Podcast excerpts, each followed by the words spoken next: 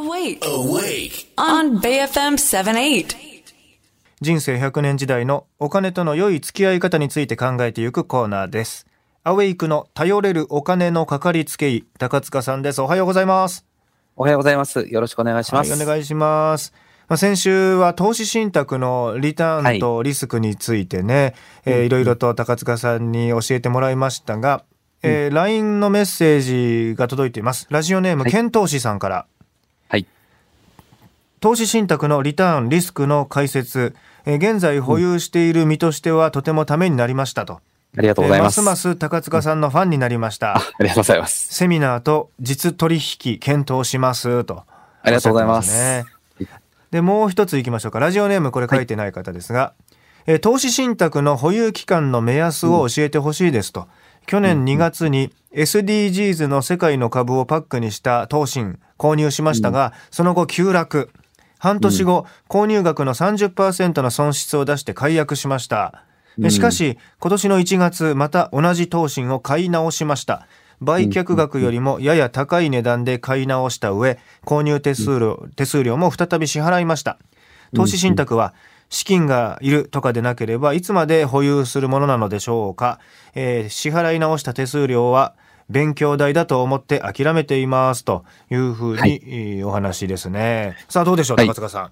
ありがとうございます。まず、まあ、あの、SDGs の世界の株のものなんですけれども、うんやっぱり、あの、株式っていうところで見ると、どちらにしろ上がったり下がったりしながら、長期的に成長するものというところはあると思うんですが、投資信託の保有期間の目安、これ実はすごく難しくて、はい。投資信託自体も6000本近くありますので、いや、それぞれ投資してる先も全部違うので、一口に目安っていうのは実は言えないんですね。うん。ざっくりですけども、世界の株っていうと、やっぱり10年ぐらいは少なくとも見ていただかないとなかなか安定した成長って取れないのかなというふうに思います。はい。で、10年とか、まあね、20年、30年保有すると、まあそれだけね、増える可能性が高い。まあ過去のデータそうなってますけど、はい。ただ、これはですね、長く持つのが怖いという人もいるんじゃないですか？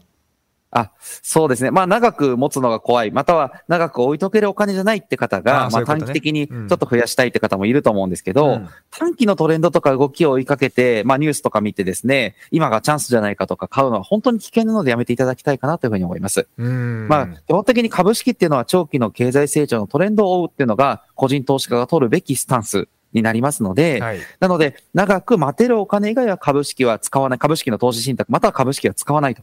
まあ、まあ短いものであれば、もちろん3年以内だと預金。それ以上の短い期間のものだと、例えば債券っていうものを学んでいただいて、はい債券投資を使っていただくと、少しそのコントロールはしやすくなってくるかと思います。うん。まあこれ、ポートフォリオってね、その債券をどれぐらいどこにえー使うか、あ債券というかそのね、投資の割合をね、えーどういったものにどれだけお金を使って自分のその投資全体を構成するかっていうことですけど、そうですね。これは大事なのは家計の分析になりますね。なるほど、そあのご。自身の、うんそうです。あの、結局、未来予想というか、うんどういうふうなこれからライフプランを描いていくのか、何をやっていきたいのか、どこに将来進んでいきたいのか、それをシミュレーションしてみないで、目先の投資商品だけいいものを買おうというのはなかなか難しいんですね。うん。やっぱりご自身のお金の性質、何年後にこのお金は使うのか、何年後にこのお金は取っとくのか、これが分かってから初めて最適なポートフォリオって出ますので、うんうん基本的にこれが何が正解ですかみたいなものが100%これがいいって分かるんだったら、日本の年金とかも全部それに突っ込んでるはずなんで、はい。まあまあ、そうしてないっていうのはやっぱりお金にそれぞれ性質があって、何年後のお金、何年後のお金に合わせて、じゃあそれぞれに最適なメニューを選んでいきましょう。こんな風にやるからなんですね。うん。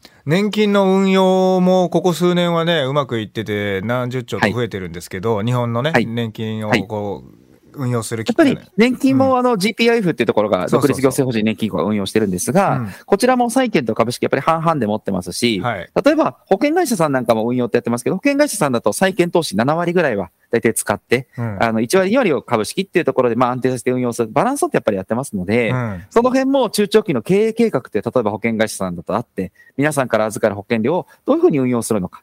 これもなんか何年っていう計画があって初めてメニュー決めてるとかありますので、そういったところが個人投資家の方にも重要になるかと思います。そうですね。まあ、高塚さんのね、会社にいらっしゃる方も、ちょっと年金の運用に参加された方もいらっしゃるということでね。もともとファンドアナリストの弊社の吉川さんは、あの、年金のまあ一部、あの、資金を受託して、うん外国債券の運用の責任者やってた方なので、非常にこう、あの、知見のある方ですが、やっぱり、吉川さんはもともと、損保ジャパンの、あの、損保アセットマネジメントですかね。はい。あの、そちらの副社長やってた方が弊社のファンドアナリストやってるんですけども、うんうんあの、日本の投資信託すごくたくさん作ってきた方なんですが、はい。やっぱり債券投資中心にやるのがまあ肝だというところはおっしゃっていて、うん。それはもうただ、あの、絶対債券が合うってわけじゃなくて、若い方で時間が、まあ、長く待てる方だと、例えば株式中心でもいいんですけれども、やっぱり年齢に合わせてやっていくのが重要ですし、うん。債券投資知らないって方も多いので、あと、この質問者の方だと、あの、購入手数料がまた買い直してかかっちゃったっていう話もあるんですが、うんうん。これもあの、証券会社ごとに購入手数料かからないとこもあったりしますので、うんなるべく今ネット証券で購入手数料が0円というところを使っていただくと、まあいいのかなというふうには思います。はい。ありがとうございます。そして今日の内容ですけども、アウェイクのポッドキャスト、Spotify や Apple のポッドキャストでも聞けますのでね、聞き直してみてください。高塚さんの YouTube、お金の教育チャンネルもチェックしてみてください。で、このコーナーでは高塚さんへの質問も募集しています。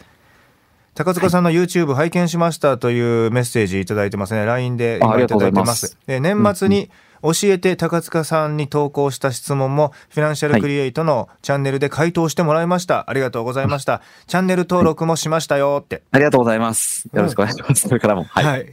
また今度もギョギョってやるんで、もしあれだったら。ギョギョってね。はい。はい。ありがとうございます。またあれね、関係ないことでもいいんですよね。おあの、はい趣味の話とかでも。はい。えーフィナンシャルクリエイト代表取締役高塚智博さんでした。ありがとうございました。はい。ありがとうございました。またお願い来週もしますよ。ろしくお願いします。はい。